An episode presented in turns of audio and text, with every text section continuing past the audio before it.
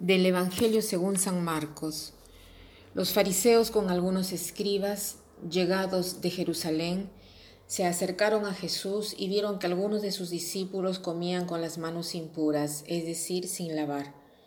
Los fariseos en efecto y los judíos en general no comen sin lavarse antes cuidadosamente las manos, siguiendo la tradición de sus antepasados y al volver del mercado no comen sin hacer primero las abluciones. Además, hay muchas otras prácticas a las que están aferrados por tradición, como el lavado de los vasos, de las jarras y de la vajilla de bronce.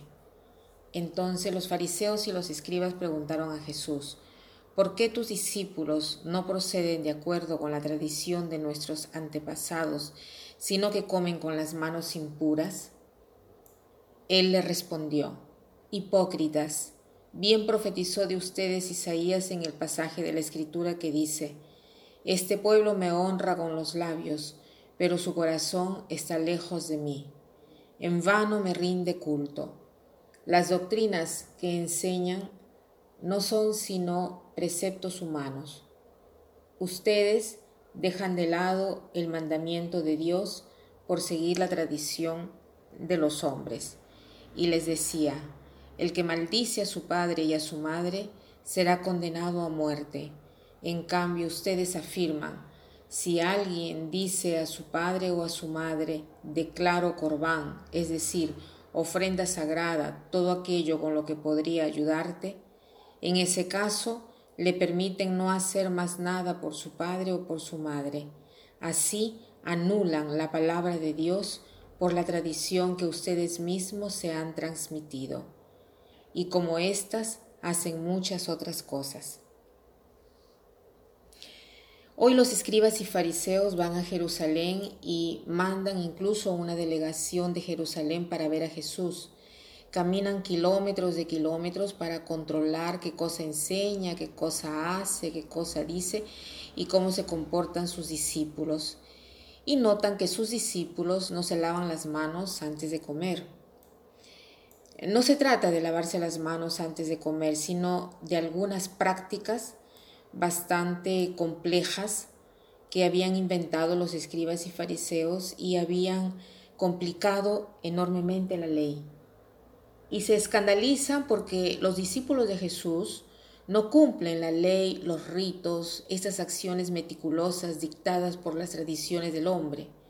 Y no solo esto, sino que diversas cosas hacen los escribas y fariseos. Eran numerosas las prescripciones, los ritos, las leyes, los decretos. Había de todo para poder eh, poner en práctica la ley y ser justos y ganarse la salvación. Pero Jesús hoy nos enseña otra cosa nos enseña que la verdadera religiosidad no consiste en la formalidad, en lo exterior, sino en un corazón que arde de amor.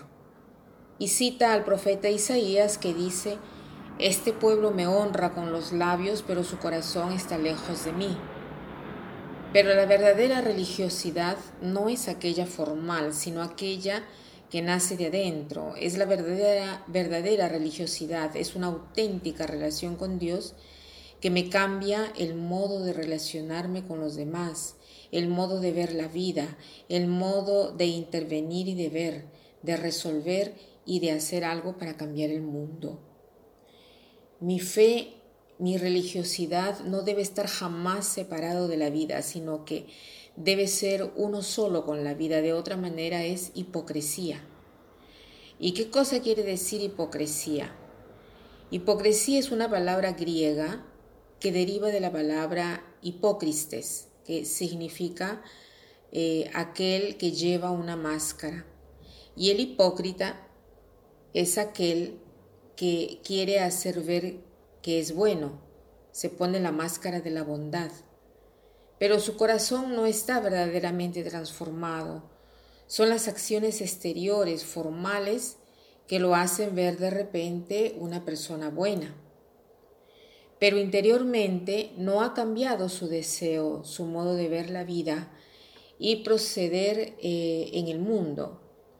Entonces Jesús está denunciando esta hipocresía. Veamos si también nosotros tenemos acciones hipócritas y cuándo es que nosotros somos hipócritas. Todas las veces que fingimos de tener una virtud, todas las veces que queremos hacer creer una cosa que no es verdad, todas las veces que queremos enseñar, engañar a los demás y hacernos ver mejor de lo que somos hacer ver lo que los demás se esperan de nosotros.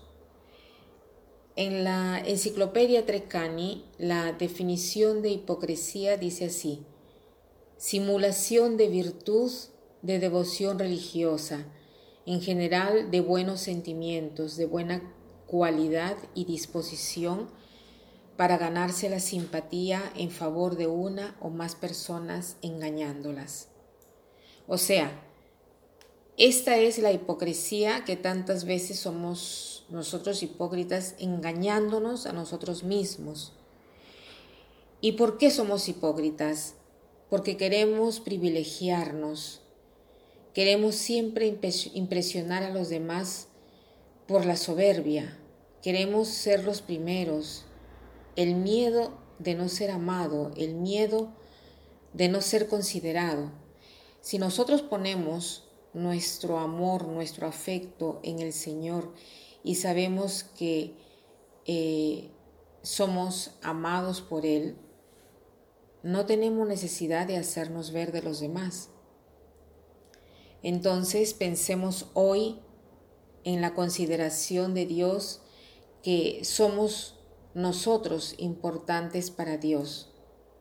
De otra manera, no sufriremos tanto si los demás no nos consideran y si los demás nos desprecian. Así estaremos menos expuestos a este vicio de la hipocresía. Y para terminar, la frase de hoy dice así. No dar explicaciones de tu comportamiento. Tus amigos no necesitan. Tus enemigos no te creerán. No dar explicaciones de tu comportamiento tus amigos no necesitan, tus enemigos no te creerán. Que pasen un buen día.